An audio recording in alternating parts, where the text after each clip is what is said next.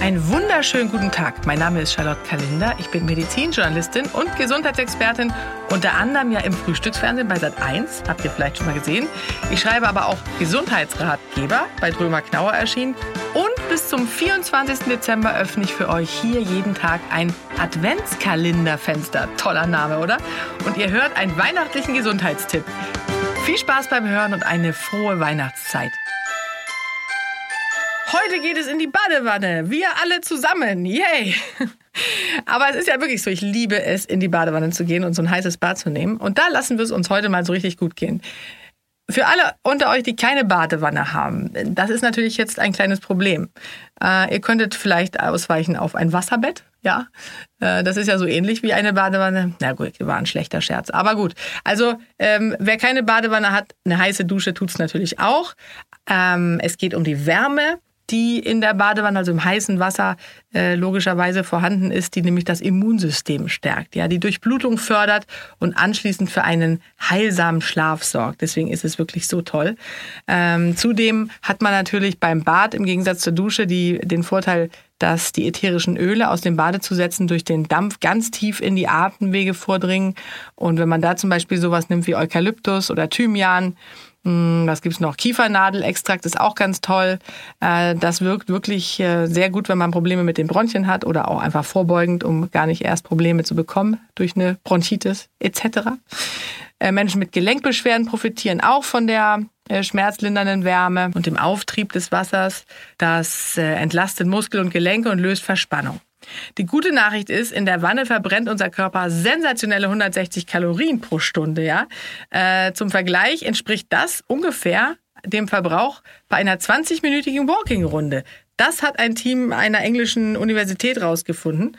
Und äh, die haben untersucht, welchen Effekt ein heißes Bad auf unseren Blutzuckerspiegel und Kalorienverbrauch hat. Dafür haben sie zehn Probanden 60 Minuten in 40 Grad heißes Wasser in eine Wanne gesteckt und der, die Körpertemperatur und der Energieverbrauch haben sich dabei um 80 Prozent erhöht. Das muss man sich mal vorstellen. Das ist wirklich Wahnsinn. Also 160 Kalorien verbrennt man beim Baden. Das finde ich ja so faszinierend. Ich erzähle das immer wieder. Ich habe dann überlegt, wie lange man in der Wanne liegen müsste, bis man dann die 300 Kalorien des Cheeseburgers, den habe ich mir heute ausnahmsweise mal gegönnt in der Mittagspause. Und mm, wenn man den wegbaden will, dann müsste man zweieinhalb Stunden drin liegen. Äh, da Schwimmen heute aber auch nicht unbedingt sexy sind, habe ich überlegt, ähm, dann lässt man es vielleicht bei 45 Minuten, das geht glaube ich gerade noch. Vorher noch mal eine Runde durch den Park joggen ist die perfekte Kombination. Wir haben ja auch ein, ein Türchen gemacht zum Thema äh, Sport im Winter, könnt ihr euch auch gerne noch mal anhören. Zurück zum Bad. Ähm, also, es gilt natürlich aufzupassen, denn ähm, beim Vollbad ist der ganze Körper im Wasser, deswegen muss man aufpassen, dass es nicht zu heiß wird, damit der Kreislauf nicht schlapp macht. Ja? 35 bis 38 Grad Celsius gelten als ideal. So ein Thermometer kann man sich ganz hervorragend zum Nikolaus wünschen, äh, obwohl der ist ja nun schon vorbei, aber zu Weihnachten vielleicht. Und äh, deswegen da aufpassen, dass es nicht zu heiß wird. Und was natürlich auch beim Wellness äh, dazugehört, ist eine Massage.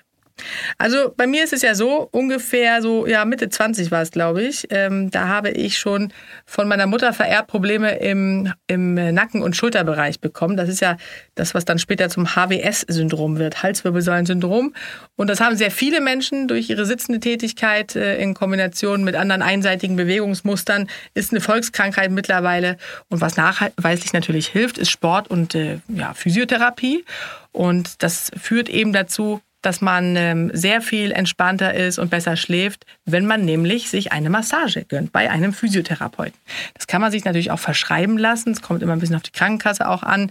Aber ich habe tatsächlich für mein HWS-Syndrom das verschrieben bekommen, gehe einmal pro Woche äh, in die Physiotherapiepraxis und bekomme eine Massage. Seitdem bin ich, wie gesagt, viel entspannter. Ich schlafe besser, halte den Alltagsbelastungen äh, stand und lasse mich nicht mehr so leicht von dem ganzen äh, ja, Familienjob, äh, alles muss man auf die Reihe kriegen, äh, aus der Ruhe bringen.